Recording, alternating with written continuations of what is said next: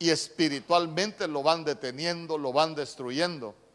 Por eso es que la Biblia dice que el diablo anda como león rugiente buscando a quien devorar. Yo le he dicho, vea, vea de vez en cuando Discovery Channel y se va a dar cuenta cómo atacan los leones, cómo seleccionan la presa. Eh, y, mire usted, es increíble cómo nos enseñan, cómo nos enseña. ¿Por qué? Porque la naturaleza para nosotros es un, es un maestro. Entonces hoy, hoy hemos venido a ministrar acerca de la recuperación de las fuerzas. Dice la Biblia en Deuteronomio capítulo 32, verso 36 porque el Señor vindicará a su pueblo y tendrá compasión de sus siervos cuando vea que su fuerza se ha ido y que nadie queda ni siervo ni libre. Mire, eh, ahí está hablando la Biblia de que, de que la fuerza se ha ido. Hay una versión que dice de que, de que su fuerza pereció, se les murió la, la fuerza. Entonces, nosotros debemos de, tener mucho cuidado, ¿sabe qué? Porque a veces ministramos acerca de la fuerza, pero la verdad que las situaciones, a veces los problemas, a veces las cosas que, que nosotros atravesamos camino a la promesa nos van debilitando, nos van cansando y, muchas veces la fuerza se nos va acabando, hermanos, se, nos van las fuerzas.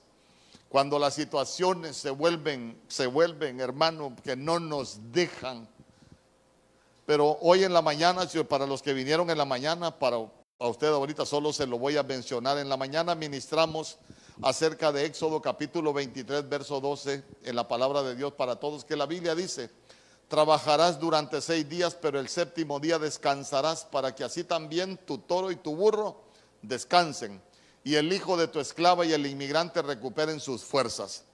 Eh, estaba hablando de trabajar seis días y reposar el séptimo día, pero yo le hablaba en la mañana de que, de que no es que vamos a guardar el sábado. De hecho, la palabra sábado solo aparece en las Biblias católicas, en la Casiodoro de Reina, aparece en la Dios habla hoy, en la Félix Torres Amat. ¿Por qué? Porque los días en la Biblia no tienen nombre y cuando, cuando ellos hablan de, de guardar el sábado, lo que en el original aparece es la palabra Shabbat. Y Shabbat no es sábado, es, es reposo, es un día de, de descanso.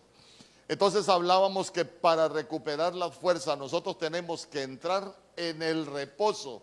Y el reposo es Cristo. Por eso Él dijo que era el Señor del sábado. Por eso Él dijo cuando vino a hablar acerca de la introducción del reino, venid a mí todos los que estén trabajados y cargados, que yo les voy a hacer descansar. Es más, cuando Cristo estuvo en su ministerio terrenal, usted se va a dar cuenta que la mayoría de los milagros los hizo en Shabbat. Y se recuerda que él decía, ¿y qué hombre mira a un buey que cae en un agujero y no lo saca? Estaba hablando que él era el Señor del sábado, por eso él vino a, si lo podemos ver de esta manera, a trabajar el sábado. ¿Por qué? Porque Él se convirtió en nuestro reposo y nosotros necesitamos entrar en ese reposo. ¿Cómo entramos en el reposo? Hermano, nos despojamos de las cargas, nos despojamos del afán. Eh, y yo le decía, entrar en el reposo es que nosotros vamos a hacer lo que nos corresponde hacer, pero las cosas imposibles, lo que nosotros no podemos cambiar, eso se lo vamos a dejar al Señor. Porque hay cosas que definitivamente nosotros no las vamos a poder cambiar. Hoy vamos a, continuar acerca de, de, recuperando las fuerzas y quiero que me acompañe a Isaías capítulo 40, verso 31. Son pasajes muy conocidos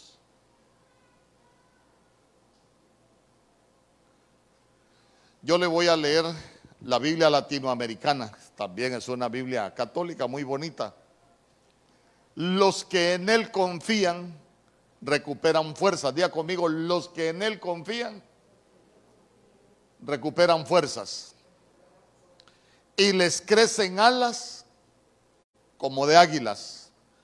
Correrán sin fatigarse y andarán sin cansarse que el Señor añada bendición a su palabra. Fíjese que voy a, comenzar con algo que, que necesito hablarle acerca de las águilas.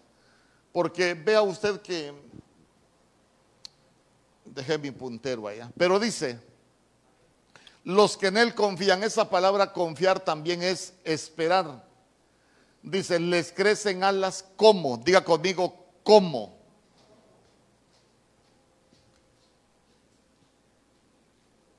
Cuando, cuando usted vea esa palabra como, dice que es un adverbio de, un adverbio de modo.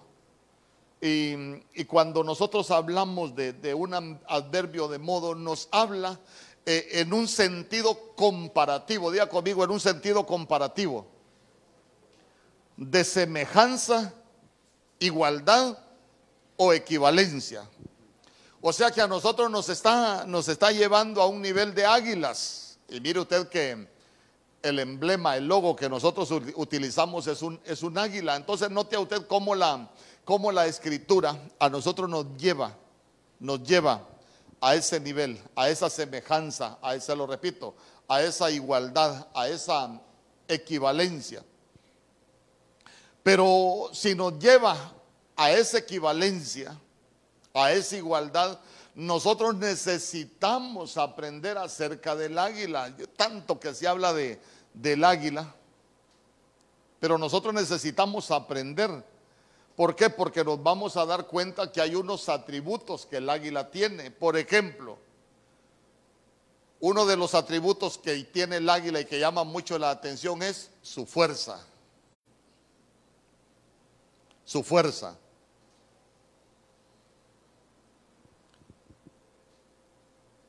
Y el águila puede alzar vuelo con presas más pesadas que ella. Fíjese que, fíjese que veía un video yo ahí en, en internet donde un águila levanta una cabra. Hermano, pero le estoy hablando que un águila levantando una cabra y es increíble cómo, cómo la levanta y cómo se la lleva y uno dice, ¿cómo es posible? Pero, pero, pero vamos, vamos, como, como le dije yo, ¿cómo el águila? Semejanza, igualdad. Hermano, nosotros necesitamos estar tan fortalecidos en Dios eh, que no importa qué tan grande sea el enemigo, nosotros debemos de tener la suficiente fuerza como para pelear. Pero para eso, para tener esa fuerza, nosotros necesitamos confiar en el Señor. ¿Sabe qué? Nosotros necesitamos aprender a esperar en Dios. Nos va a dar fuerza. Hay algo que el águila tiene también y es la visión. Día conmigo la visión. Si hay algo que, que, nosotros debemos de cuidar mucho es en qué hemos puesto la mirada. Se recuerda que la Biblia dice, puesto los ojos en Jesús, el autor y consumador de la fe. ¿Por qué? Porque muchas veces los cristianos ponemos los ojos, ponemos la mirada en las circunstancias, hermano. Muchas veces las circunstancias Ay, hermano, nos van a provocar lo que le provocaron los vientos a Pedro que hablábamos en la mañana. ¿Se recuerda?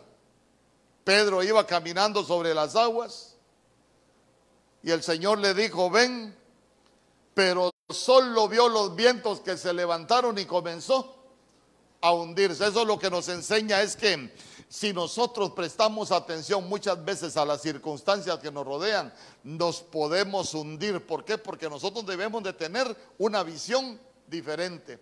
Se recuerda que David dijo, alzaré mis ojos a los montes, de donde vendrá mi socorro. Nosotros necesitamos tener una visión clara en quién hemos creído. Porque si no, hermano, mire, si nosotros, yo le digo, si pasamos viendo las circunstancias, las circunstancias muchas veces van a provocar que nosotros nos hundamos. ¿Por qué? Porque las circunstancias a veces son más fuertes que la fuerza que nosotros tenemos.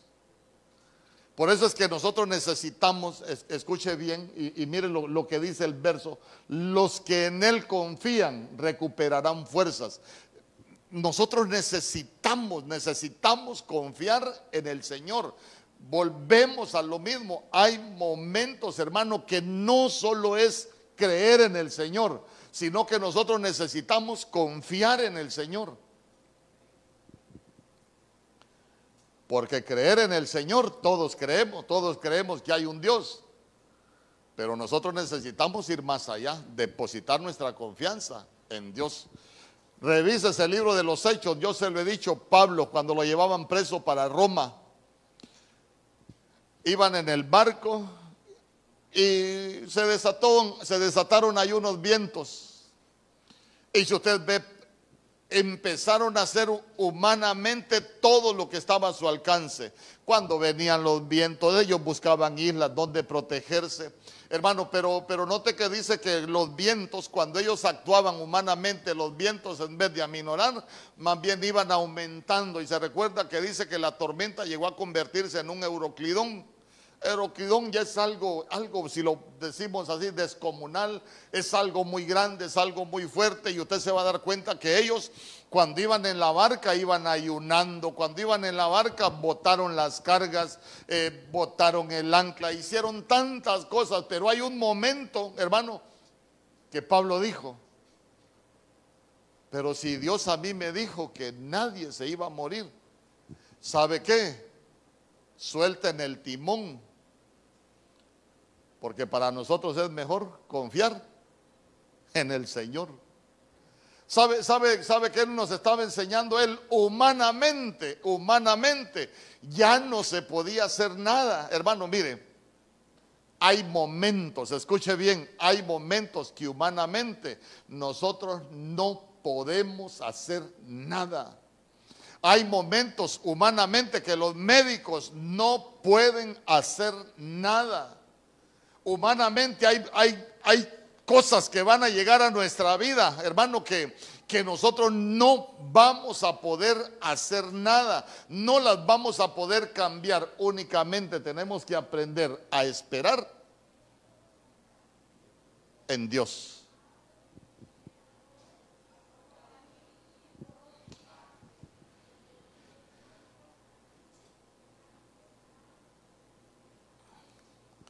¿Sabe qué?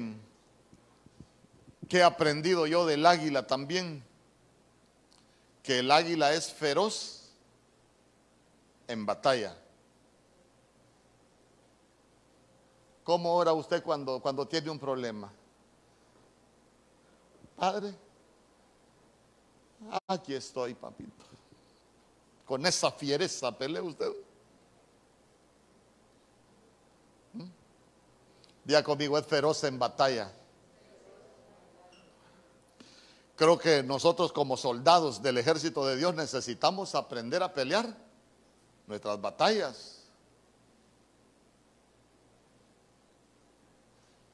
A veces los cristianos hacemos unas cosas. Fíjese que yo conocí una hermana allá en San Pedro Sula, me decía, ¿sabe dónde?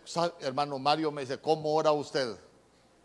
Yo era el discipulador en la casa ahí de la hermana. No, yo tengo, cada quien tiene sus maneras, vamos aprendiendo, le digo yo, ahí cuando, cuando a uno le toca interceder, cómo se tiene que interceder con esa fuerza. Ah, me dijo, es que fíjese que yo, el único tiempo donde oro bien bonito es cuando voy al baño, me dijo. Digo yo, a veces la gente no tiene ni idea de lo que es orar. Es como que usted se vaya a sentar al baño a hacer sus necesidades. Eh, vení mamá, ahorita vení platiquemos, que quiero platicar con vos. No es ni el momento ni la oportunidad. Eh, lo que le quiero dejar en su corazón es que, es que vea usted que como nos comparan con águilas, el águila es feroz. Cuando tenemos una, una batalla que pelear, nosotros necesitamos tener esa fiereza para pelear las batallas. Porque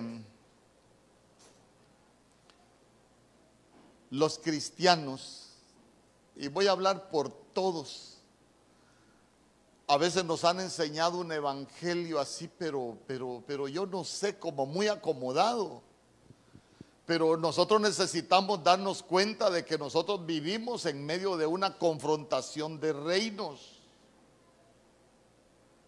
se levanta un hombre fuerte, Ah, nosotros tenemos que pelear la batalla como uno más fuerte para poderlo vencer, porque si no el hombre fuerte nos va a derrotar. ¿Se recuerda usted que la Biblia dice que nadie puede entrar a la casa del hombre fuerte y saquearla si no es otro más fuerte? Entonces, si nosotros tenemos esa fiereza, si nosotros tenemos esa fuerza, sabe que difícilmente nuestras casas van a ser saqueadas por el hombre fuerte. El problema es que generalmente el que nos ataca es el hombre fuerte y nosotros somos los más débiles.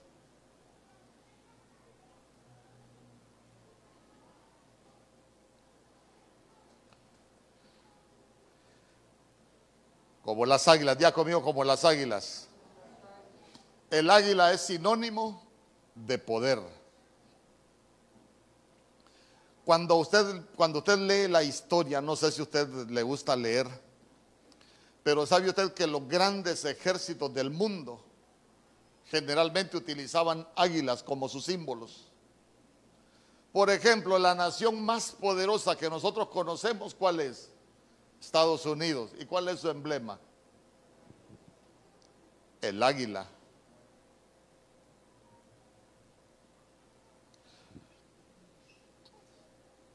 Sabe que Roma, por ejemplo, utilizaba el águila. Roma lo que utilizaba era un águila. ¿Y sabe qué? Dice que era un águila bicéfala, de dos cabezas. ¿Por qué?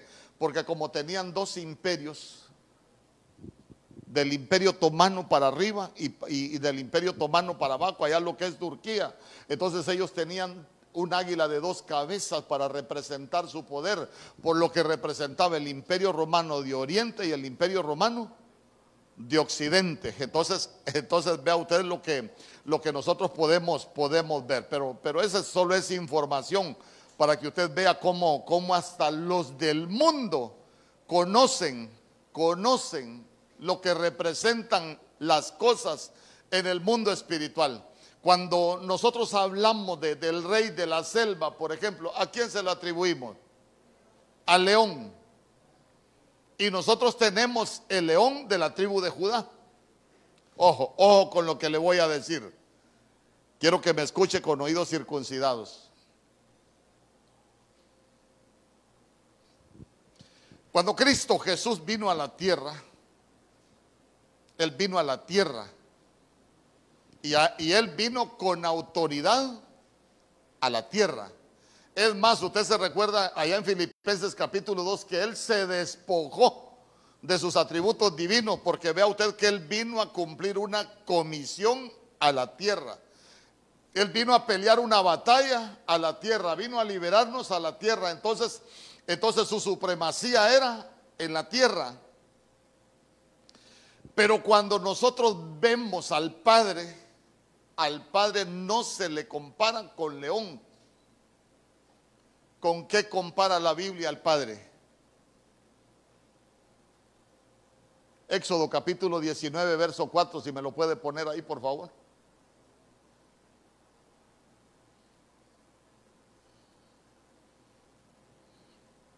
Miren lo que dice. Vosotros visteis lo que hice a los egipcios y cómo os tomé sobre alas de águilas y los he traído a mí. Ojo, ojo, vea usted. A Cristo Jesús es el león de la tribu de Judá. Pero cuando la Biblia habla del Padre, ya se dio cuenta de que, de que la referencia es como un águila. Ahora bien, ¿Por qué la referencia de un águila? Porque el águila tiene supremacía en la tierra y tiene supremacía en los aires. Por eso nosotros, escuche bien, pedimos guiados por el Espíritu a Cristo perdón, pedimos guiados por el Espíritu al Padre en el nombre de Cristo.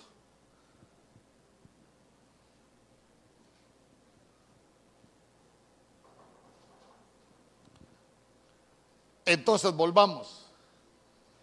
Si a nosotros nos comparan con águilas, nosotros necesitamos recuperar las fuerzas para no tener supremacía solo en la tierra, sino que en los aires.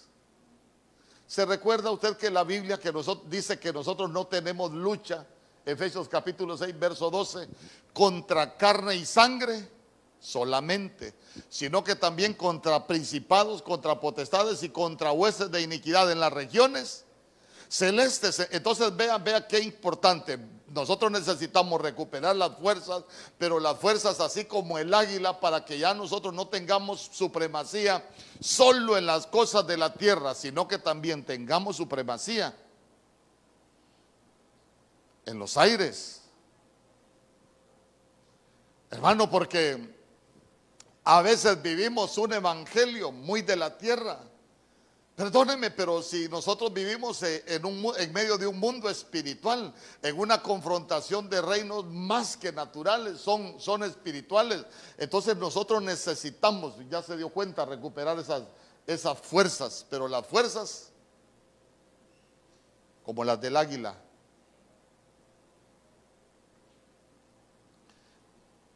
Porque todo lo que podemos aprender es hermoso. Pero es importante que nosotros, que nosotros entendamos lo que sucede en el mundo espiritual. Es hermoso que la Biblia nos compare con águilas, con esa fiereza, con esa visión, eh, con esa fuerza que, que va a ser renovada en nosotros. Pero el águila tiene sus enemigos. Y sabe usted que el enemigo, el águila tiene enemigos en tres esferas. Si el Señor, si el Padre es águila, nosotros somos águilas. Pero el águila tiene enemigos en tres esferas espirituales.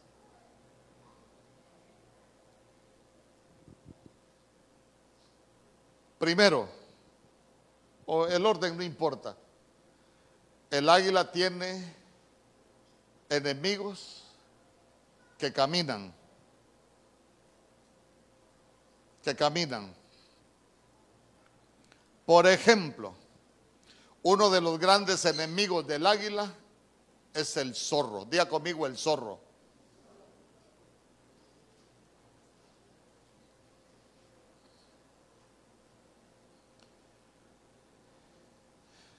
¿Se recuerda usted a alguien que habló de las zorras, por ejemplo, de los zorros? Cantares capítulo 2, verso 15, si mal no me equivoco. Cantares capítulo 2, verso 15. Mire lo que dice la Biblia. Cazadnos las zorras, las zorras pequeñas que echan a perder las viñas, porque nuestras viñas están en ciernes. Entonces, entonces, mire usted, ya comenzamos a hablar de las zorras. En el cantar de los cantares, usted sabe que está hablando de la iglesia, está hablando de, nosotros, pero vea usted que, que hay un enemigo de la iglesia, pero como nosotros nos comparan con águilas y ya se dio cuenta que ese enemigo son las zorras. Y las zorras echan a perder los viñedos. Por eso dice, cazadnos las zorras. Ah, entonces, ¿qué representan las zorras? Son entidades espirituales que se van a querer levantar contra nuestra vida para echar a perder lo que Dios nos ha dado. Lucas capítulo 13, verso 32. Ahora lo vamos a ver con nuestro Señor Jesús.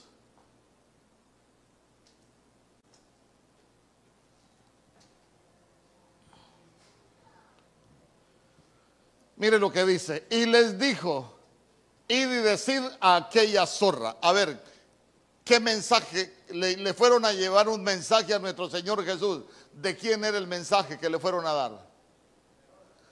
De Herodes. Mire, de Herodes. Para que usted sepa, Herodes, Pilato, Anás y Caifás son figuras de entidades espirituales enemigos de Cristo. Y como nosotros somos el cuerpo de Cristo, son enemigos de la iglesia.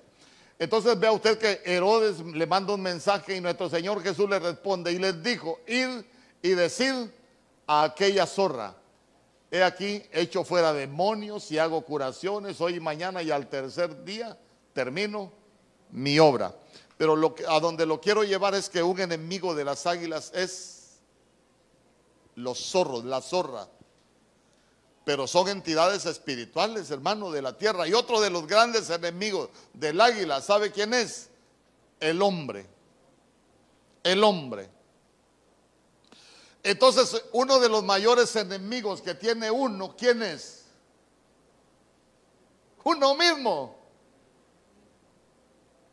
Si uno de los enemigos de los que caminan del águila es el hombre, y como nosotros mismos somos las águilas, entonces, uno de los grandes enemigos que tiene Mario Mejía se llama Mario Mejía. ¿Por qué? Porque Mario Mejía es el que puede tener deseos. Mario Mejía es el que puede tener tentaciones. Mario Mejía, con, con las obras de la carne, es el que puede destruir la genética de águila. Amén. Por eso Pablo le dijo a Timoteo, cuídate de ti mismo. Cuídate de ti mismo. Uno de los mayores enemigos que tenemos nosotros, se lo repito, somos nosotros mismos. Es más, muchas veces se lo he repetido. A veces el cristiano no tiene necesidad ni de que el diablo se levante contra ellos. ¿Por qué? Porque nosotros mismos somos autodestructivos. El que se hace amigo del mundo se constituye en enemigo de Dios. No necesita ni del enemigo.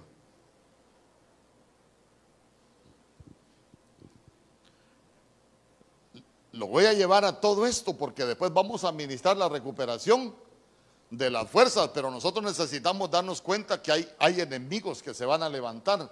¿Sabe qué? Que hasta debemos de cuidarnos de nosotros mismos, hermano, porque si no nos cuidamos, aunque sea el año profético de la recuperación, pero si no nos cuidamos de nosotros mismos, ¿qué vamos a andar recuperando las fuerzas? No vamos a recuperar nada. La otra esfera de enemigos del águila son los que vuelan. Son los que vuelan. Uno de los grandes enemigos del águila es el cuervo. ¿Sabe usted que el cuervo, según los científicos, es el único animal que se atreve a atacar un águila?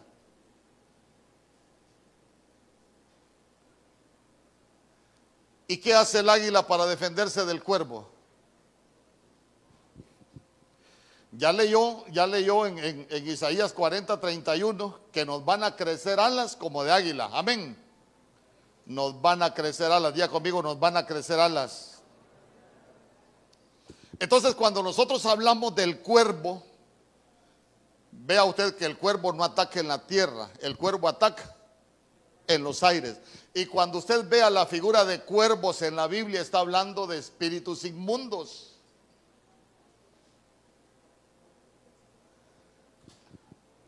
Pero ¿qué hace el águila? Imagínense que es sorprendente porque dice que el águila no hace nada por pelear con el cuervo, sino que extiende sus alas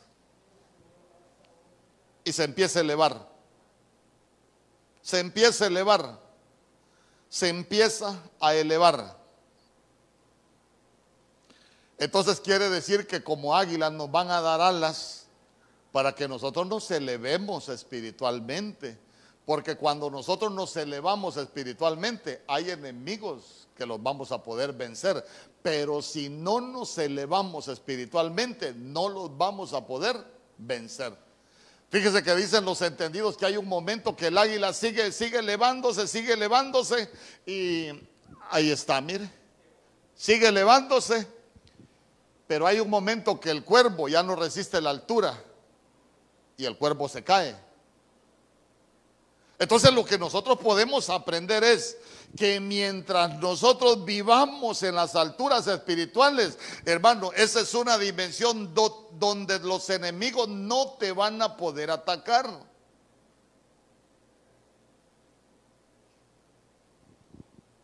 Imagínense, el diablo anda como león rugiente buscando a quien devorar. Eh, voy a ir a la casa de, de fulano y lo queda viendo. No, pero este espiritualmente está en las alturas. Mejor me voy a buscar otro que ande, como dijo el corito, volando bajo. Al que anda volando bajo, sí lo van a hacer pedazos. Entonces, mire qué, qué interesante es que a nosotros nos, nos den alas como de águila Hermano, porque no nos dan alas de, como de águila para que nosotros las andemos luciendo. Tengo alas de águila. No, es para que nosotros remontemos a las alturas. ¿Sabe usted que, que cuando viene la tormenta, por ejemplo, el águila nunca se queda debajo de una tormenta? Cuando viene la tormenta, mire esas tormentas fuertes, el águila lo que hace es sale de la tormenta, extiende sus alas y como no tiene necesidad de, andar aleteando, sino que solo extiende sus alas y puede mantenerse planeando. Entonces quiere decir que cuando viene la tormenta, el águila aún se puede mantener en reposo porque no enfrenta las tormentas, sino que vuela sobre las tormentas. Entonces nosotros necesitamos, mira, al recuperar las fuerzas, esas alas como de águila, porque a veces necesitamos volar sobre las tormentas. Las tormentas muchas veces nos van a debilitar. Pero como hoy estamos hablando de recuperar las fuerzas, y, y mire qué hermoso, porque porque dice, y les crecen alas como de águilas a los que esperan en, en Jehová. Y por último, uno de los enemigos que tiene el águila es la serpiente, la que se arrastra. Entonces la serpiente, ya nosotros sabemos quién es. Hablamos de las zorras, hablamos de los cuervos, primero hablamos de la carne, después espíritus inmundos y ahora tenemos, tenemos la que se arrastra la serpiente. Y hablar de la serpiente estamos hablando de, del diablo, que el Señor lo reprenda. Mire que también el águila corre, corre ese, ese peligro de ser atacada por el diablo. ¿Y qué es lo que hace el águila? Para vencer a la serpiente. La agarra. Ahí está. Pero ese parece tecolote. No, si es águila, ¿va? Pero ¿sabe usted cómo hace? ¿Sabe usted cómo hace el águila también para vencer a la serpiente? La agarra, la eleva y la deja caer. Pero nosotros necesitamos, le repito, lo que leímos en Isaías es que nos van a dar alas como de águila, pero las alas como de águila es, hermano, cuando venga la tormenta, nosotros las extendemos y reposamos. ¿Sabe qué? Cuando vengan los ataques del enemigo, nosotros nos despegamos de la tierra y nos elevamos a las alturas espirituales. Hermano, es que lo que nosotros necesitamos entender es que muchas de las batallas en el mundo espiritual nosotros las vamos a ganar cuando vivimos, cuando vivimos espiritualmente arriba. ¿Se recuerda usted de, de Samuel, por ejemplo, dónde vivía? Ahí busque lo que significa rama. Ramá lo que significa son alturas espirituales. Por eso usted se va a dar cuenta que él tuvo una vida espiritual, hermano, pero envidiable. ¿Por qué? Porque era un hombre que aprendió a vivir en las alturas espirituales.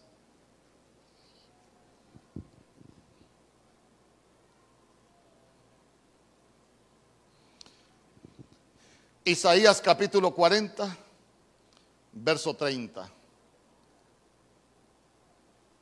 Los que confían recuperan fuerzas. Los que esperamos en el Señor, recuperamos fuerzas. Amén. Isaías capítulo 40, verso 30. La Biblia dice, los muchachos se fatigan y se cansan.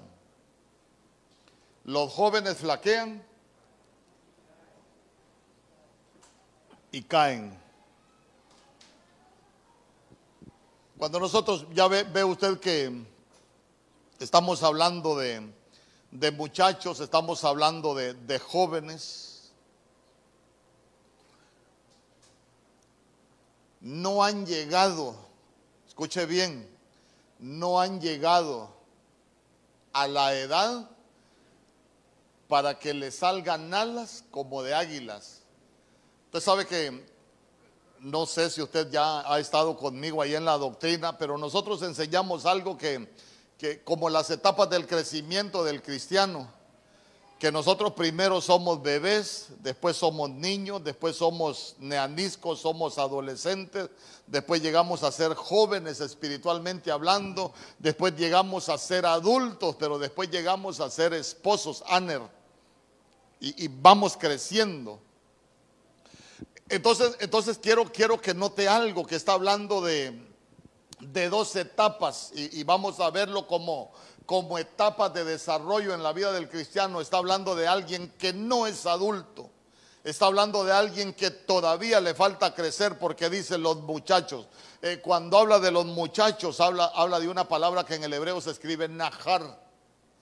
Y najar está hablando de, de muchachos pero que son inmaduros por ejemplo, usted se recuerda cuando el Señor le dijo a Jeremías que lo había escogido desde el vientre y lo había dado por profeta a las naciones. ¿Qué le dijo Jeremías? Señor, pero si yo soy un ajar, le dijo. Eh, ¿Sabe qué? Eh, todavía se, tienen en esa etapa, todavía se experimentan temores. Eh, en esa etapa de, de najar todavía se tiene problemas hasta para hablar en esa, en etapa de najar todavía nos falta crecer espiritualmente. Pero mire qué importante porque dice, los jóvenes flaquean y caen. Cualquiera podría pensar que es lo mismo, jóvenes con, con muchachos, pero no, porque cuando habla de jóvenes, está, está hablando de alguien que ya salió de la etapa de muchacho, ya entró a esa etapa de joven pero que todavía le falta madurez. Entonces nosotros necesitamos, mire, nosotros necesitamos eh, en este tiempo crecer. Ahí es donde lo quiero llevar. Nosotros necesitamos crecer.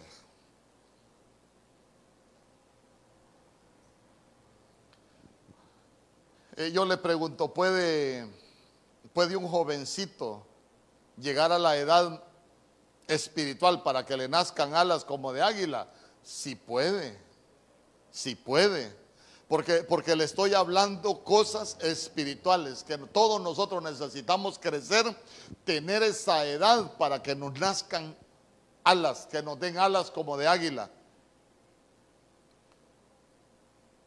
Porque necesitamos correr sin fatigarnos. Y necesitamos andar sin cansarnos. ¿A dónde lo quiero llevar con esto? Mire, para evitarnos todo esto, lo que nosotros necesitamos tener es confianza en el Señor. Hermanos, si nosotros no tenemos confianza en el Señor, si nosotros no hemos aprendido a esperar en Dios, vamos a correr y nos vamos a fatigar. ¿Y sabe qué es lo más tremendo? Probablemente no lleguemos a la meta.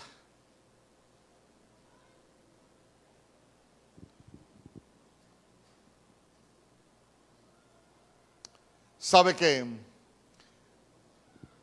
alguien que dejó unos mensajes hermosos de, esperar en Dios, de confiar en Dios, es David, hermano? Mire lo que dice el Salmo capítulo 25, verso 2.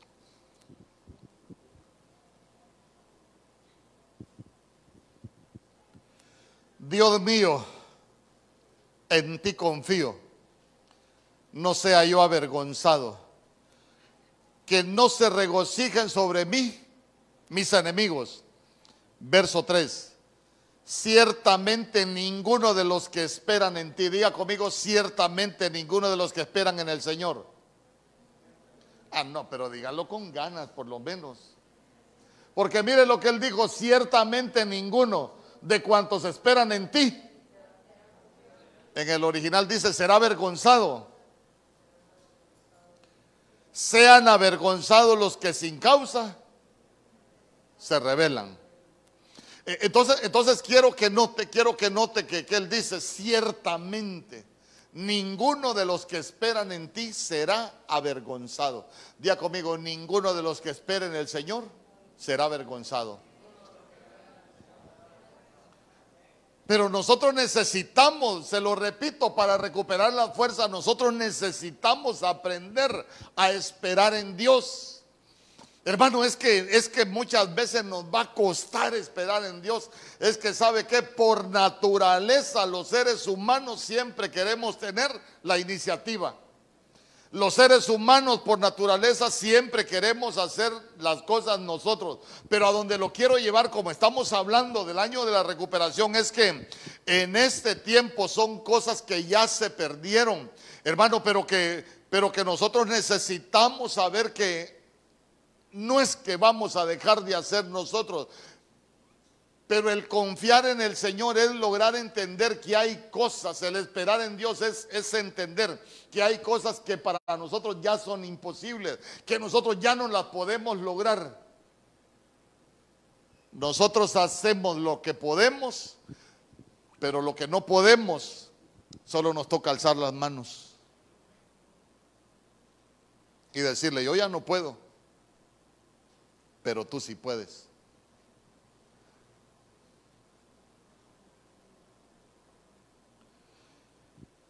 Abraham, por ejemplo, Abraham no supo esperar en Dios.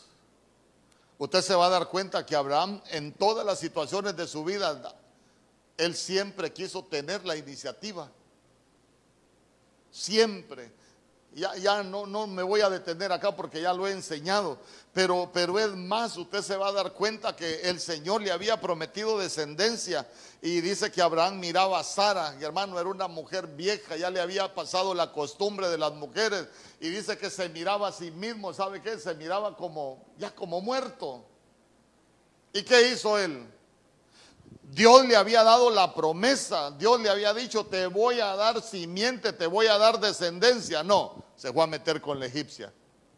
Y sabe que los seres humanos casi siempre somos así.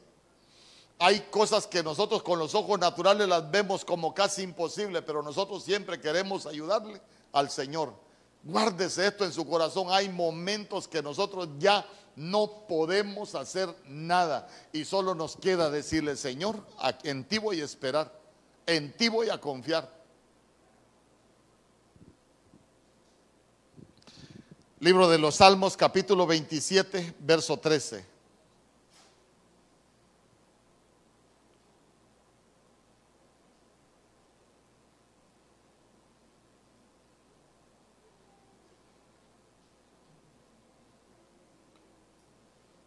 Mire lo que dice. Hubiera yo desmayado si no hubiera creído que había de ver la bondad del Señor en la tierra de los vivientes. Verso 14. Espera al Señor, esfuérzate y aliéntese tu corazón. Sí, espera a Jehová. Ah, entonces, entonces mire, nosotros recuperamos la fuerza, ¿sabe para qué? Para esforzarnos y para alentar nuestro corazón, pero lo demás lo vamos a esperar en Dios. Hermano, a veces uno quiere recuperar cosas y al final uno se da cuenta que uno no las puede recuperar. Y puede hacer lo que usted quiera, no las puede recuperar. Pero como este año el Señor ha hablado que es el año de la recuperación, este año hay muchas cosas que las vamos a recuperar. Usted solo revise qué necesita recuperar y lo vamos a poner delante del Señor. Pero mire qué hermoso, porque David dice, hubiera yo desmayado si no hubiera creído. Él creyó que él iba a ver la bondad de Jehová. Mire, mire a dónde lo quiero llevar. Nosotros necesitamos creer. Día conmigo, necesitamos creer que vamos a ver la bondad de Jehová en esta tierra. Nosotros necesitamos tener esa certeza, ¿sabe qué? Tener, tenerlo grabado en el corazón, hermano, que nosotros vamos a ver la bondad del Señor en esta tierra. No importa lo que estés viviendo, no importa lo que estés pasando, si nosotros aprendemos a esperar en el Señor, a confiar en el Señor, nosotros vamos a ver la bondad de Jehová en esta tierra. Usted se ha fijado que que el Señor sana a gente de unas enfermedades increíbles. Y uno dice, ¿por qué a algunos lo sana y por qué a otros no? Ah, yo creo que es que a veces hay cosas que nos faltan en el mundo espiritual.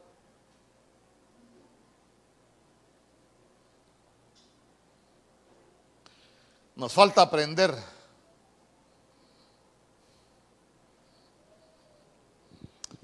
Ay, hermana. Hoy, hoy en la mañana yo contaba algo acerca de acerca de Josafat. Porque hay enemigos que se levantan numerosos, fuertes, poderosos y que uno puede llegar a tener miedo. Y escuche bien, le estoy hablando de enemigos hermano, que se levantan, te declaran la guerra, te afligen, lo estás viviendo, tienes miedo que te vas a morir, que te van a matar, eh, hermano, y son enemigos que, que a uno lo hacen sufrir. Porque cuando en ese tiempo dice que, dice que se levantaron los de Amón, los de Moab y los hijos de Seir contra Judá. Y cuando, cuando el pueblo vio, dice que era un enemigo grande, era fuerte, era poderoso, y, hermano, y, y le dicen a Josafat, ¿qué hacemos? Le dicen al rey, ¿qué hacemos? Josafat es figura del Señor. Es como cuando usted ve que hay algo grande que se ha levantado en contra de su vida, algo que te puede matar, que te puede destruir y uno llega delante del rey. Señor, ¿y ahora qué hago? ¿Qué hacemos? Y sabe que Josafat empieza a orar. y le dice al Señor, en nosotros no hay fuerza para pelear contra ese enemigo. Mire qué oración tan bonita. Por eso uno tiene que aprender de las oraciones de la Biblia. Porque Él llega delante del Señor y sabe que Él dice, Señor, en, en nosotros, aquí en mí, no hay fuerza para pelear contra ese enemigo.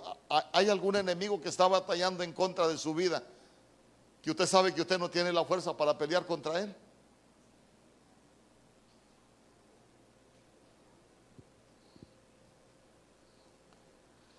y le dicen, no sabemos qué hacer. Porque nadie sabe qué hacer con algunos enemigos que se levantan contra nosotros a veces. Nadie sabe qué hacer. Y le dijo, mas a ti he vuelto mis ojos, le dijo. ¿Qué le estaba diciendo? no voy a ver el enemigo, no voy a ver lo que se ha levantado, no lo voy a ver que es grande, no lo voy a ver que es numeroso, no, lo voy a ver que es poderoso, yo te voy a estar viendo a ti. Diga conmigo, yo voy a estar viendo al Señor. Yo voy a poner mi mirada en el Señor. No pongas tu mirada en el enemigo, es que el enemigo te puede causar miedo.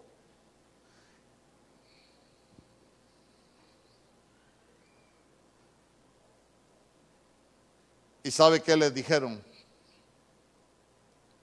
Paraos y estad quietos y ved la salvación de Jehová.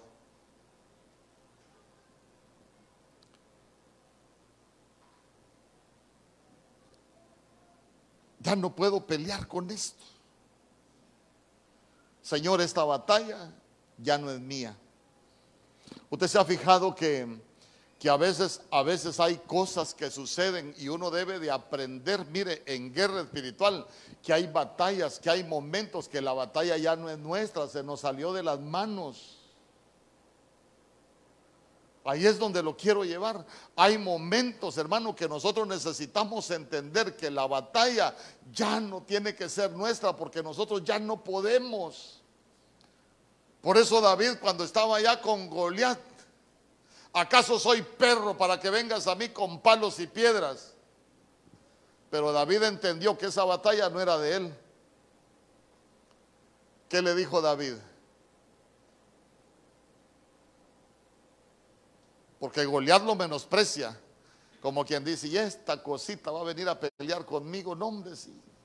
Este no es ni guerrero, este de pelear, ¿qué vas a ver? Y David lo único que le dijo fue, ah, tratame como vos querrás, pero yo vengo en el nombre de Jehová de los ejércitos. ¿Qué había entendido David? Que a Goliat no lo iba a matar él, que a Goliat lo iba a, a matar el Señor. ¿Con qué lo mató? ¿Quién es la piedra? Seguro. Por eso es que nosotros somos más que vencedores en Cristo. Porque ya se dio cuenta que no ocupó ni espada, lo que ocupó fue una piedra, lo que ocupó fue a Cristo. ¿Y acaso no dice que nosotros somos más que vencedores por Cristo Jesús?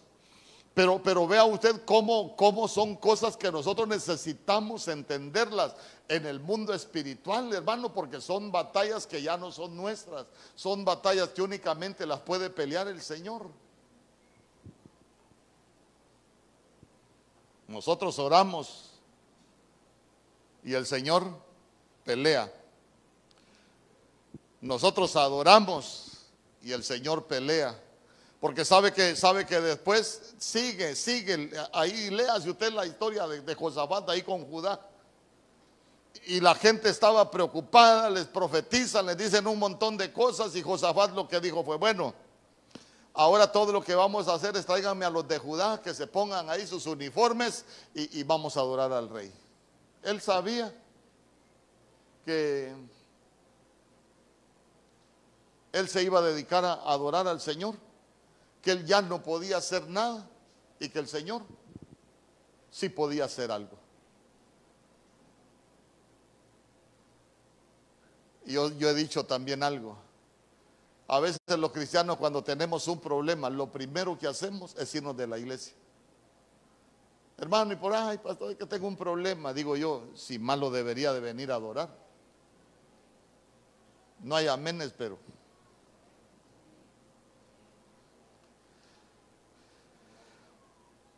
Isaías capítulo 40, verso 29.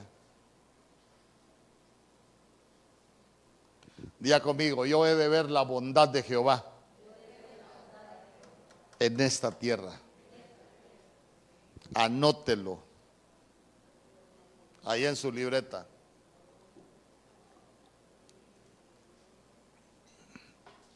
Que vamos a ver la bondad de Jehová. Isaías capítulo 40, verso 29. Mire, dice después, Él da fuerzas al fatigado, al que no tiene fuerzas, aumenta el vigor. Él da fuerzas al fatigado y al que no tiene fuerzas aumenta el vigor.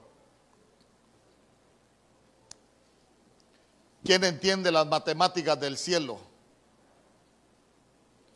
Porque cuando dice que, que multiplica las fuerzas al que no tiene ninguna, mire esa versión, mire, mire cómo dice esa versión. Él multiplica las fuerzas al que no tiene ninguna. Si usted ve eh, en la lógica humana, no funciona esa ecuación. ¿Por qué? Porque si no tiene ninguna, tiene cero y no se puede multiplicar. Entonces vea usted que muchas veces a nosotros lo que nos afecta es la lógica humana. Muchas veces lo que afecta a nuestra fe es el razonamiento. Porque muchas veces nosotros pensamos, ¿y cómo lo va a hacer Dios? Porque tal vez nosotros no podemos. Pero ¿sabe qué? La lógica no debería afectar nuestra fe. Porque Dios no es un Dios de lógica. Dios no es un Dios de razonamientos. Dios es un Dios al cual nosotros le debemos de creer lo que Él puede hacer.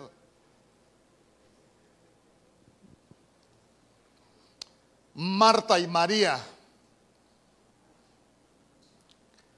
¿Con qué, ¿Con qué se acercó Marta al Señor? Con la lógica, con el razonamiento. Eh, señor, Señor, si ese ya está podrido, es de cuatro días, ¿quién puede hacer algo con él? Esa es la lógica. Nah, pastor, si viera cómo ande perdido, ¿qué? ¿Qué, pastor? No, ya ahí lo dejo, pastor. Es la lógica. Ya nadie puede hacer nada por él. Usted no puede hacer nada por él, pero Dios sí puede. No importa la cárcel donde esté, tal vez nosotros no lo podemos sacar, pero Dios, cuando se llegó el tiempo de sacar a José de la cárcel, la Biblia dice que lo sacó aceleradamente, apresuradamente. ¿Sabe qué? Es que Dios no funciona con nuestra lógica ni con nuestro razonamiento. ¿Sabe cómo vamos a ver la bondad de Jehová? Esperando en Él, confiando en Él. ¿Sabe qué? ¿Cómo lo va a hacer Dios, hermano? Que no nos interese.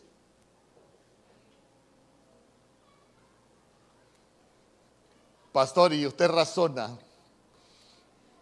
Ay, hermano, ¿cómo cuesta? Cuando, cuando a nosotros nos dijeron que veníamos para Choluteca, mire, esa, esa nunca se me va a olvidar a mí.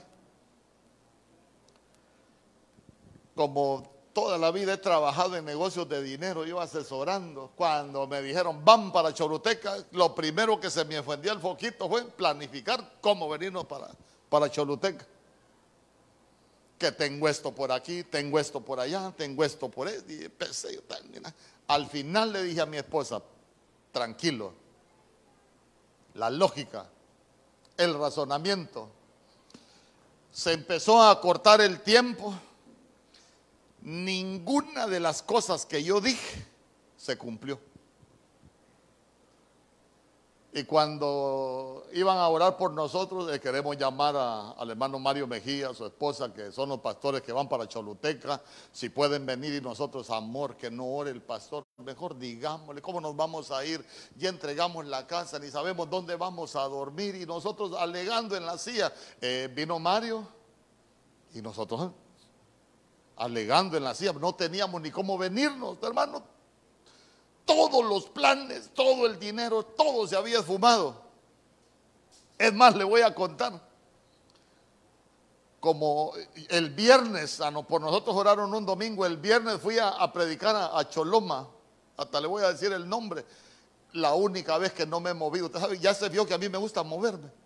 La única vez que no me moví en el púlpito y prediqué y prediqué una hora. ¿Y sabe por qué no me moví? Porque se me despegó el zapato ni zapatos tenía para venirme. Y ahí se me despegaron, hermano, y yo, y, nosotros decíamos, amor, ni zapatos tengo. Pero el razona, mire, yo, ¿por qué se lo enseño? Porque ya pasé por ahí. Hermano, nos sucedió esa situación y mi cabeza empezó a dar vueltas y Dios se encargó de que nada funcionara hasta que estamos en el púlpito. Y el apóstol Germán dijo, vas como una ofrenda para Choluteca. Y nunca lo he hecho. Primera vez que lo voy a hacer y no sé si lo voy a volver a hacer. Pero el Señor me dice que te tengo que recoger una ofrenda, me dijo hermano. Estábamos en el minuto 90, estábamos en el tiempo de descuento. El árbitro estaba a punto de, pitar el final del partido cuando él dijo, vas como una ofrenda y el Señor dice que te tienes que llevar una ofrenda de acá. Nos dieron la ofrenda nos ajustó para todo y nos venimos para Choluteca. Y los planes del hombre y los razonamientos del hombre. Yo sé por qué se lo enseño, porque yo he sido razonador, bueno, era razonador. Pero he llegado a un punto donde yo he entendido que es mejor creer que Dios tiene planes para tu vida. Dios escogió todos los días de tu vida. Por eso David cuando estaba a punto de morirse, usted ha leído cómo se ministraba David. Cuando lo estaban rodeando, hermano, cuando lo estaban amenazando de muerte, ¿qué era lo que decía David? El Señor cumplirá su propósito en mí. Ahí estaban los enemigos amenazándolo de muerte. Él miraba la muerte y solo decía, el Señor cumplirá su propósito en mí. ¿Qué nos ministra David? Yo no me voy a morir el día que los enemigos quieran. Yo no me voy a morir el día que estos me quieran matar. Yo me voy a morir el día que Dios quiera. El día después de que yo cumpla el propósito que Dios tiene para mi vida. Hermano, nada, nada se va a levantar, nada va a interferir en tu vida hasta que Dios cumple el propósito con el cual te ha escogido. Si nosotros hasta este día hemos pasado pandemia, todo lo que se ha levantado, nosotros somos un remanente. ¿Y sabe por qué estamos en esta tierra? Porque Dios tiene un propósito y no nos vamos a ir de esta tierra sin cumplir el propósito para el cual Dios nos escogió. Yo quiero que cierre sus ojos.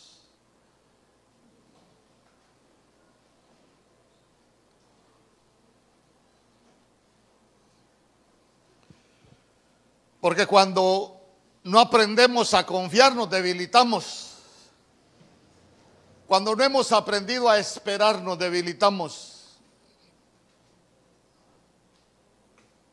Pero cuando nosotros esperamos en Dios y confiamos en el Señor, vamos a recuperar nuestras fuerzas. Y nos van a crecer alas como de águilas en el nombre poderoso de Jesús. Ahí vamos a, a repartir los elementos. Usted tómelos y abstraígase, cierre sus ojos. Pastor, ¿y dónde está en la Biblia que tengo que cerrar mis ojos? No, por lo menos le va a servir para revisarse, para cerrar los ojos de afuera, para no ver a los hermanos y revisarse uno mismo. Que se abran nuestros ojos de adentro, los ojos del Espíritu. Si me ayudan ahí a repartir los elementos, por favor.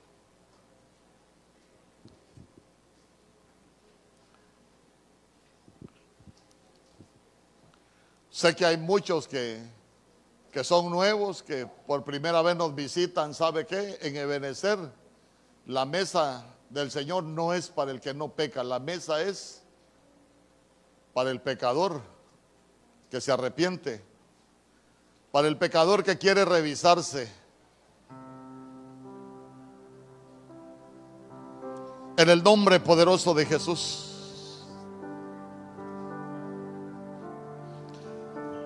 ¿Cuántas cosas has querido cambiar y no has podido?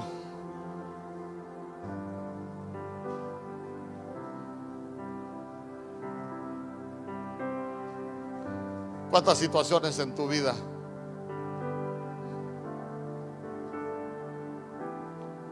Te esforzaste, has luchado y no las pudiste cambiar te equivocaste.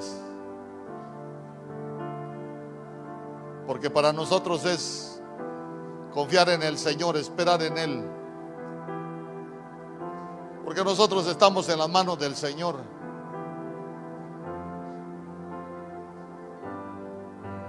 En el nombre poderoso de Jesús. En el nombre poderoso de Jesús.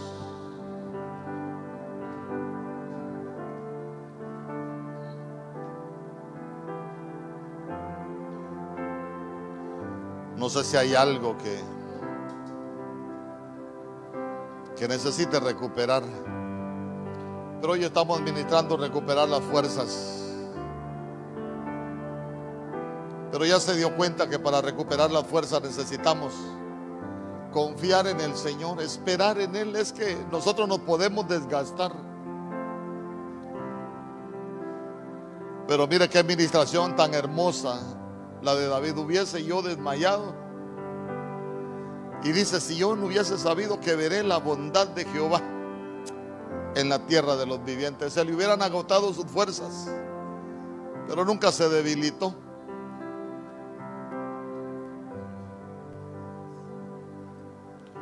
Usted se recuerda cuando David cometió uno de los grandes errores, de sus grandes pecados, allá en segunda de Samuel capítulo 11,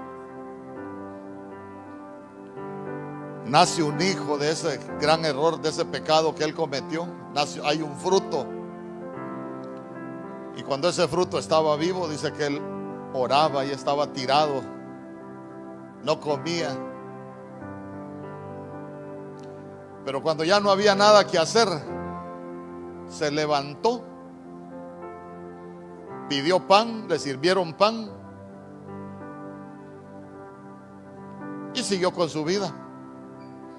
Y le preguntaban por qué cuando estaba vivo ayunabas y, y, les dice David, es que mientras estaba vivo había esperanza. Pero ya se murió, ya no hay esperanza.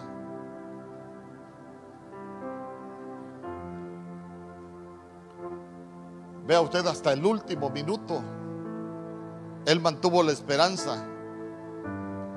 Hasta el último minuto Él esperó en el Señor. Y eso es lo que nosotros necesitamos. Esperar en Él, confiar en Él. ¿Cuánto se va a tardar la promesa que el Señor le había hecho a Abraham? 25 años esperó. A los, a los 75 años salió de Aram. A los 100 años le concedió la promesa a su Isaac. 25 años esperó. Pero la Biblia dice que él no se debilitó en la fe. ¿Cómo se fortalecía? Dándole la gloria a Dios.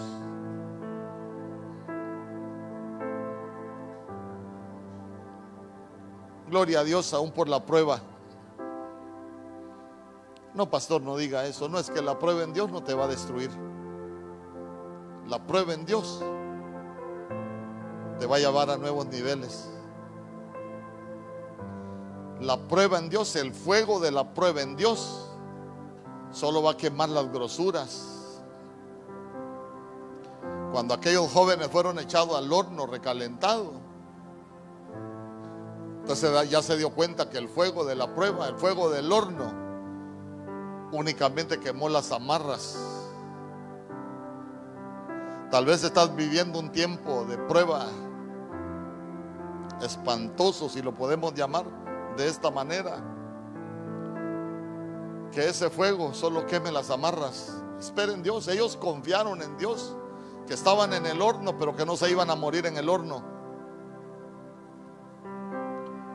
Ese horno no te va a matar. Va a quemar tus amarras para que seas libre. El fuego que has estado atravesando solo va a quemar las grosuras. Vas a llegar a nuevos niveles en fe. Sabe que yo siempre he dicho,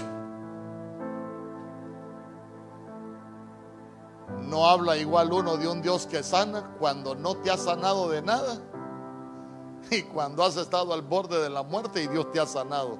No predica igual uno. No predica igual uno de un Dios que provee cuando no has tenido ni, ni para la bolsa de sal. Y de pronto te das cuenta cómo llega la bendición a tu casa. No predicas igual, no hablas igual de Dios.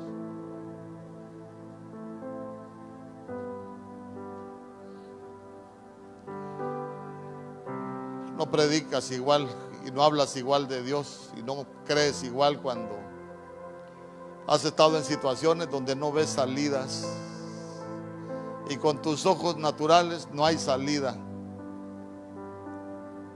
y de pronto te doblas delante del Señor y le dices, Señor, yo no veo salida. Y ves como Dios te empieza a abrir puertas. Esperaré en Él. Confiaré en Él. En el nombre poderoso de Jesús. Deja a un lado tus razonamientos, tus ideas. ¿Cómo lo hará? Es cuestión del Señor. ni trates de averiguarlo cómo lo hará. Dios tiene sus métodos. Los hombres podrán decir lo que quieran. Los que te conocen podrán decir lo que quieran. Los médicos pueden decir lo que quieran. Pero Dios sabe cómo hace las cosas en nuestras vidas. Dios sabe para qué nos escogió. Dios sabe lo que escribió ahí en las crónicas de tu vida. Dios sabe cuál es el propósito que tiene con lo que ha permitido en tu vida. Porque Dios no tiene despropósito en nada de lo que Él permite y en nada de lo que Él hace. Porque hay cosas que Dios permite y hay cosas que Dios hace. Porque a Satanás le permitió zarandear a Pedro y le permitió dañar a Job. Pero hay cosas que Dios las hace. La Biblia dice que Eliseo murió de la enfermedad con la que Dios lo enfermó. Dios lo enfermó. Y tuvo un propósito. En el nombre poderoso de Jesús. Necesitas esperar en Dios, necesitas confiar en Dios. Te ha costado.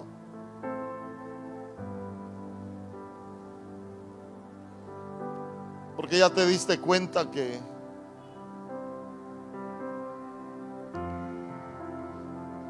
cuando nosotros confiamos en el Señor, cuando nosotros esperamos en Él, es que vamos a recuperar esas fuerzas. Y al recuperar esas fuerzas va a permitir que nos crezcan alas como de águila. Hasta entonces vamos a poder correr sin fatigarnos y vamos a poder andar sin cansarnos. Porque aprendimos a confiar en Él. En el nombre poderoso de Jesús. Tal vez te has cansado.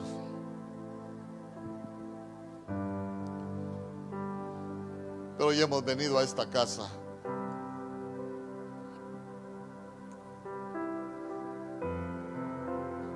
Hoy hemos venido a esta casa.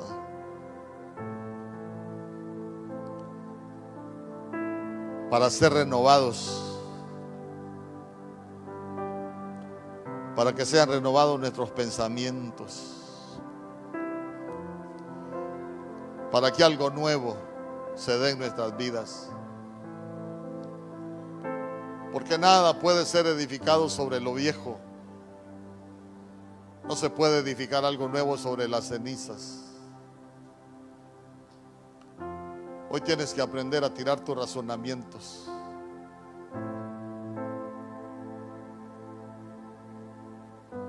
Y decirle, Señor, yo quiero aprender a confiar en ti. A esperar en ti para que sean renovadas mis fuerzas. Tal vez te has debilitado y te diste cuenta que nada has podido cambiar.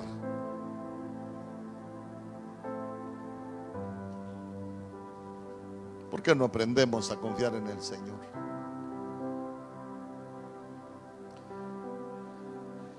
En el nombre poderoso de Jesús.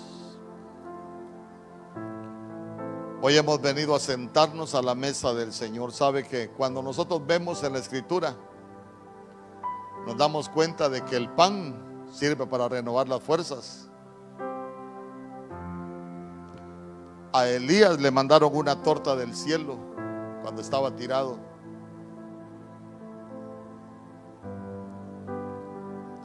Y hoy hemos venido a la mesa del Señor a comer del pan y a tomar del vino. Puede tomar su pan en la mano derecha y presentarlo a las potestades y decirle, Señor, aquí estoy. Aquí estoy. Si a usted le, si a usted le falta confiar en el Señor, Hemos creído, pero usted se ha dado cuenta que, que nos hace falta esperar en Dios. Ahí usted hable con el Señor, hable con el Señor. Cada uno dígale, Señor, a mí me ha faltado, yo quise hacer las cosas, yo he querido cambiar las cosas y no he podido, solo me he debilitado, solo me he cansado. Y no he podido.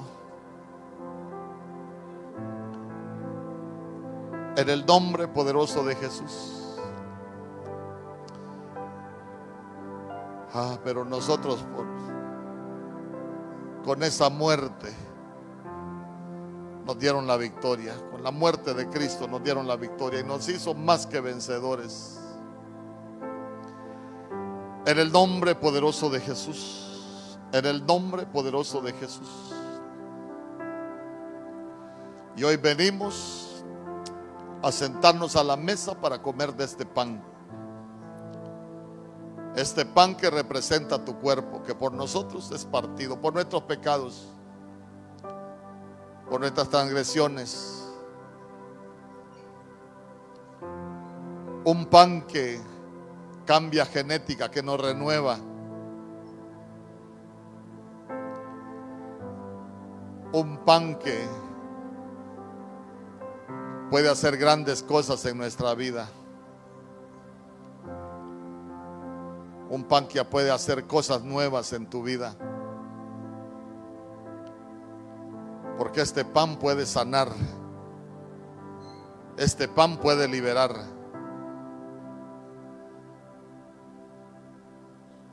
Este pan te puede sostener.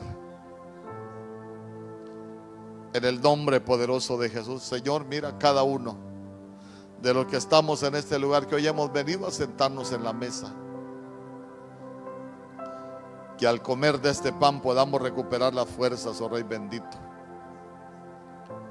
Porque nosotros somos que muchas veces nos hemos cansado, nos hemos debilitado, porque hemos peleado con nuestras fuerzas. Pero hoy hemos venido, Señor, a que sea cambiado nuestros pensamientos Porque necesitamos aprender a confiar en ti, a esperar en ti. En el nombre poderoso de Jesús. Y sabemos que tú eres el Señor del nuevo pacto, un nuevo pacto establecido sobre mejores promesas. Y yo sé que hoy tengo mejores promesas para mi vida, para mi familia, para el ministerio y te doy gracias con todo mi corazón. Puede comer del pan.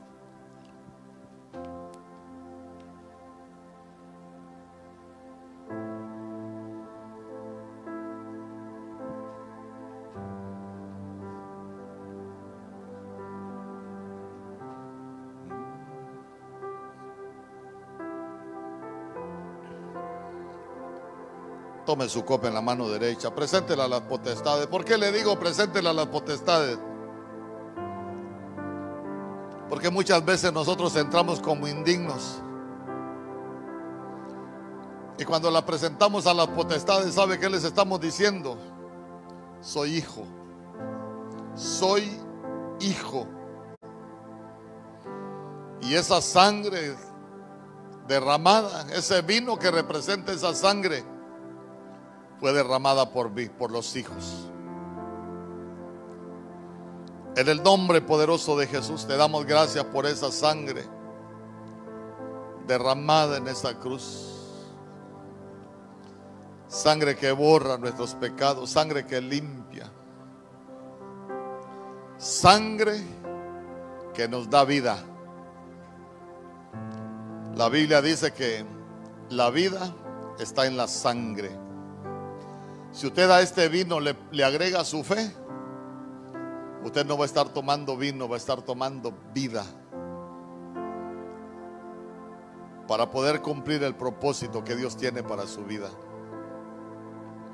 En el nombre poderoso de Jesús. En el nombre poderoso de Jesús. Como dijo David, hubiera yo desmayado si él no hubiera sabido que vería la bondad de Jehová en esta tierra. Nosotros no vamos a desmayar porque sabemos que tú tienes propósitos para nuestra vida y que tú vas a cumplir el propósito para el cual nos escogiste.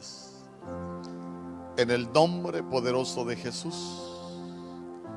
Padre, te damos gracias por esa sangre derramada, por el perdón de nuestros pecados, por esa limpieza, mi Dios, por ese perdón en esta cruz. Gracias Señor, gracias por esa sangre, porque sabemos que fue el precio pagado por nuestra libertad. Por eso ya no somos esclavos de nadie más, no somos esclavos del pecado, no somos esclavos del temor, somos esclavos tuyos por amor, porque somos hijos, te amamos y tú nos amas. Puede beber de la copa.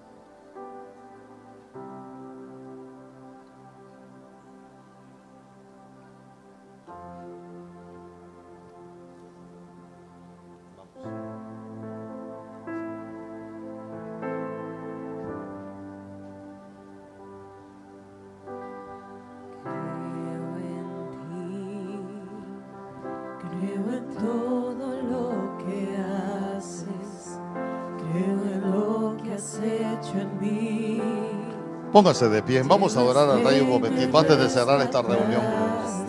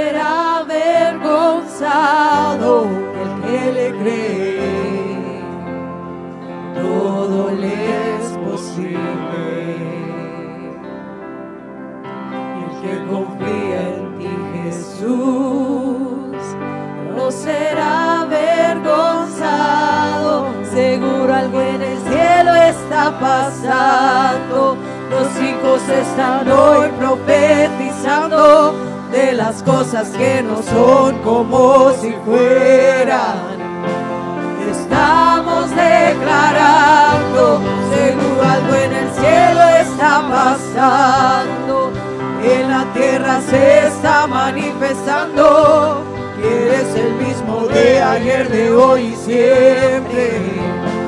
Él operando, seguro algo en el cielo está pasando. Los hijos están hoy profetizando de las cosas que no son como si fuera. Estamos declarando, seguro algo en el cielo está pasando. En la tierra se está manifestando. Eres el mismo de ayer, de hoy y siempre. Él sigue operando, que cree todo le es posible. El que confía en ti, Jesús, no será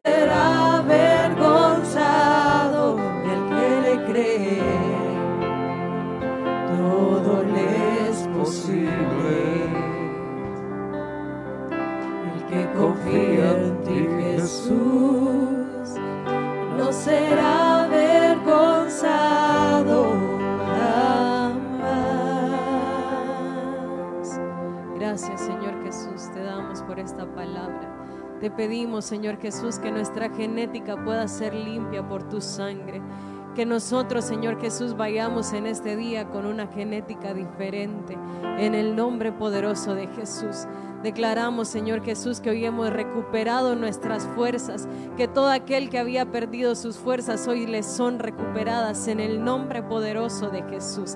Nosotros somos fuertes en ti y sabemos, Señor Jesús, que si hay cosas que nos han costado cambiar, hoy vamos a reposar en ti porque tú eres el que va a obrar, Señor, en el nombre poderoso de Jesús. Hoy nos vamos con una genética de águila porque nosotros vamos a volar sobre los problemas, vamos a volar sobre todo aquello, Señor Jesús, que nos quiera derribar. Nosotros, Señor Jesús, somos un pueblo fuerte en ti, un pueblo que te cree, que crea tu palabra, que crea lo que le has prometido, Señor, en el nombre de Jesús. Declaramos que nuestras familias son guardadas, que tú nos cubres, que tú nos guardas, que tú nos proteges. Guárdanos, Señor Jesús, de todo hombre de violencia de todo espíritu contrario al tuyo, de todo asalto, de todo robo, de todo secuestrador, que nuestras familias, los hijos de cada hermano sean guardados en el nombre poderoso de Jesús. Cada padre de familia, Señor Jesús, cada familia aquí representada, sean guardados, cubiertos por tu mano poderosa en el nombre poderoso de Jesús. Que desde el más pequeño hasta el más grande de esta casa seamos guardados en ti siempre, Señor, en el nombre poderoso de Jesús que tú tengas cuidado de las necesidades de cada uno de mis hermanos, que seas tú supliendo, Señor Jesús, que seas tú abundando su alacena, que seas tú, Señor Jesús, abundando la provisión que hay en las casas de cada uno y que nosotros seamos un pueblo feliz, que seamos un pueblo que siempre vaya a tener aún para dar a otros, Señor, en el nombre poderoso de Jesús. Te damos gracias, mi Señor. Amén y amén. Que el Señor le guarde, que el Señor le bendiga, que le lleve en paz y con bendición.